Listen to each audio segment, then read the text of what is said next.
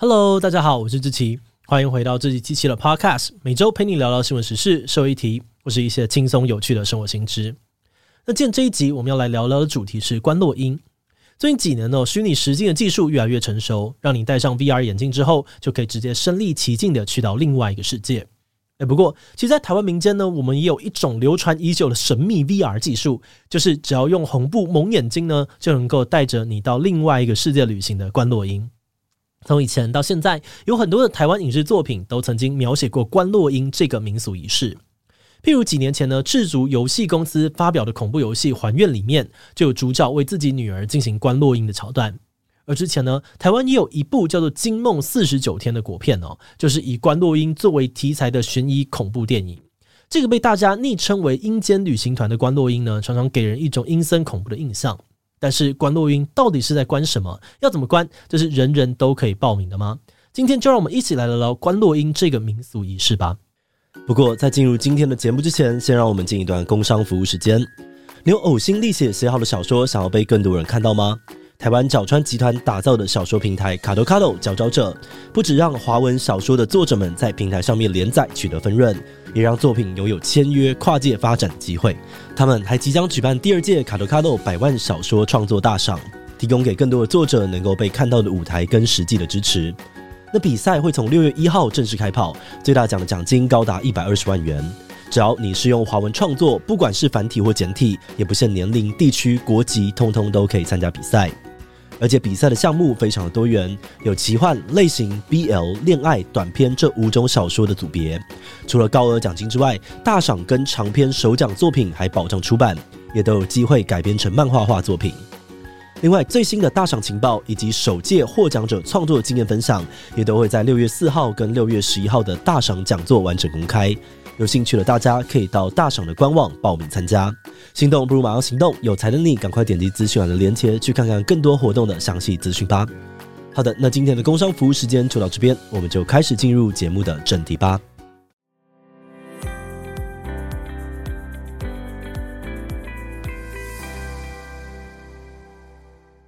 观落阴是一种道教的通灵仪式哦，又叫做观灵术、降灵术或者是观三姑。简单来说呢，这个仪式是让活着的人可以透过神职人员的领导，让自己的灵魂出窍，暂时前往灵界。而当你的灵魂成功进入灵界之后，你就可以在那里找到自己已经过世的亲人，跟他们说话，也可以去看看自己的元辰宫，也就是灵魂居住的房子。那这个房子的格局跟摆设呢，会反映你在现实当中运势好坏。庭园里面种的树啊、花啊，也呢，则是会代表你的身体健康状况。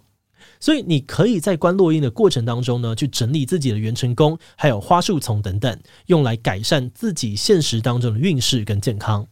那通常会去观落阴的人呢，是因为在现实生活当中遇到了他没有办法解决的问题，比如说想要跟过世的亲人见面来弥补心中的遗憾，或是觉得自己的运气特别的糟，不知道该怎么样改善，或是生病很久都一直治不好等等。这种时候呢，有些人就会想要借由观落阴，试着从另外一个世界来寻找解决问题的方法。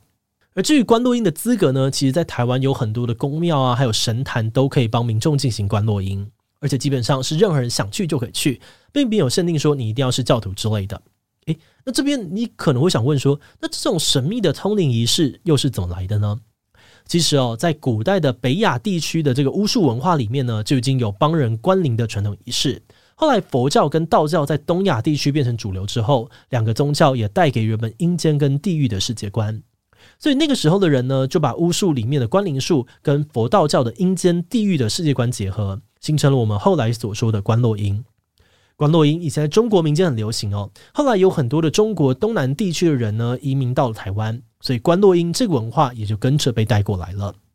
那时间回到现在，大家接触观落音的管道呢，主要是透过口耳相传。比如有些人会在社群媒体啊，或是网络论坛上面分享自己观落阴的经验，也有些提供观落阴仪式的宫庙呢，会在自己的粉砖或者是网站上面宣传相关的资讯。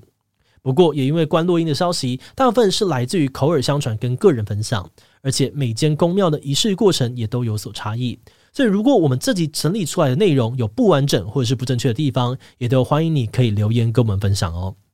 好的，那在介绍完观落阴的背景资讯之后，接下来我们就要来解答一下最让人好奇的部分，也就是观落阴的仪式到底是怎样的流程。如果你今天想要透过观落阴去找过世的亲人，那在进行观落阴仪式之前呢，你可以先到自己的家里的这个祖先牌位上香，告诉祖先呢你什么时候要去观落阴，让他们做好准备跟你见面。这个步骤呢，主要是增加观落阴成功的几率，就有点像是你要去朋友家拜访啊，要先跟人家约好日期，以免你过去了，但他可能不在家，扑空就很可惜了。那等到观落阴当天，你抵达宫庙或是神坛之后呢，庙方会先要求你进行一些基本的流程。比如填写观落阴需要的资料，或是拜拜告知神明，大家即将要进行观落阴仪式。那通常观落阴一次会有很多人一起进行哦，你可以自己观，也可以请带领仪式的法师或者道士来帮你代观。那到了观落阴的场地坐下来之后呢，你必须要把鞋子脱掉，让自己的双脚呢接触地板来接地气。而接下来就是我们很熟悉的画面，你要用符纸啊，还有布条蒙住眼睛，准备开始观落阴。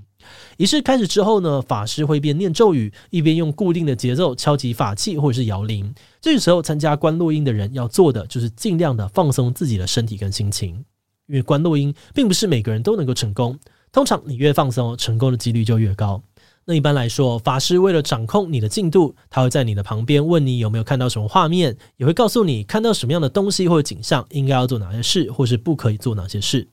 那根据一些参加过观落音的人的说法，如果你可以顺利的关进另外一个世界，那在整个过程当中呢，你的意识会是很清醒的，身体的各种感官呢也会很清楚，你可以清楚的看到冥界的景象，也可以跟冥界的人说话啊、见面，就好像是身历其境一样。而当观落音要结束的时候，法师呢会进行收尾的收魂仪式，让每个人的灵魂都顺利的回到阳间。他们认为这个步骤看似平平无奇，但其实非常重要。因为如果你灵魂没有从阴间被收回来，那你可能就会进入失魂的状态，非常危险。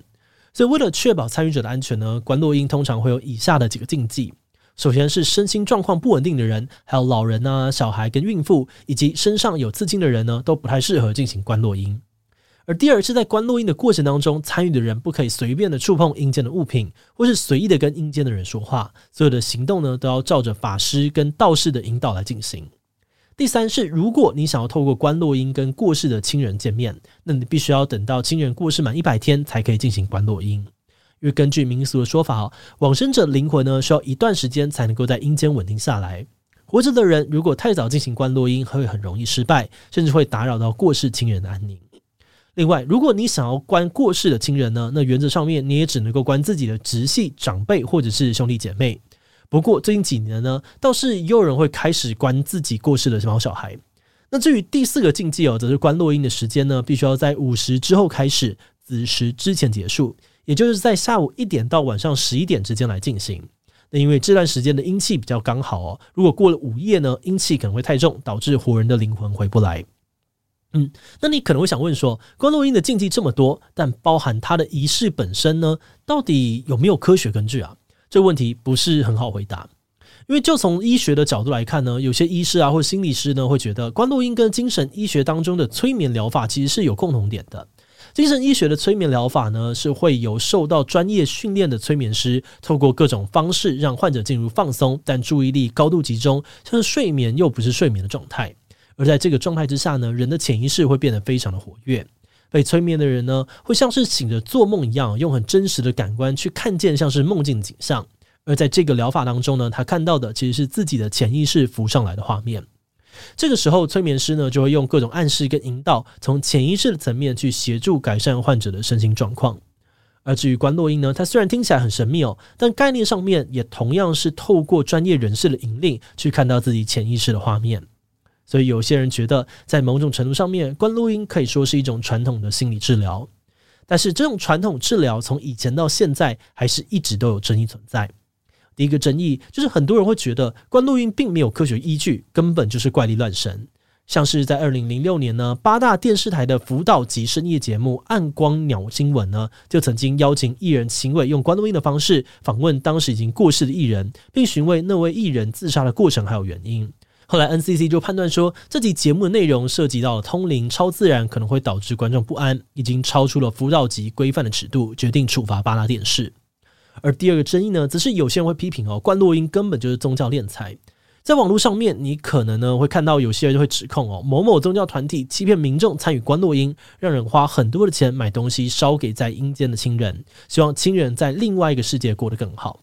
或是庙方也可能会跟你说，你现在运势很差，一定要花大钱消灾之类的。但这些说法呢都没有什么可靠的依据，信众的钱呢很容易就这样子被庙方给骗走。最后第三个争议呢，则是有些人觉得观落阴这个仪式太危险了。这一派的人基本上是主张说，阴间跟阳间本来就是有清楚分界的两个世界，但你透过观落阴的仪式，让明明还活着在阳间的人跑去跟阴间的鬼魂打交道，这个做法是一件不正确而且非常危险的事情。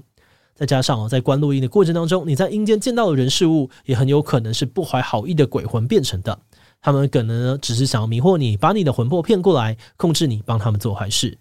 所以这一派的人呢，虽然相信有阴间的存在哦，但他们立场并不鼓励活着的人过度去探索那个本来就不属于我们的世界。节目的最后，也想要来聊聊我们制作这集的想法。在研究这个主题的时候，我们团队真的是蛮好奇，说观落音到底是真的还是假的，有没有科学根据？那因为我们都很胆小，所以也不太敢亲自的去尝试看看。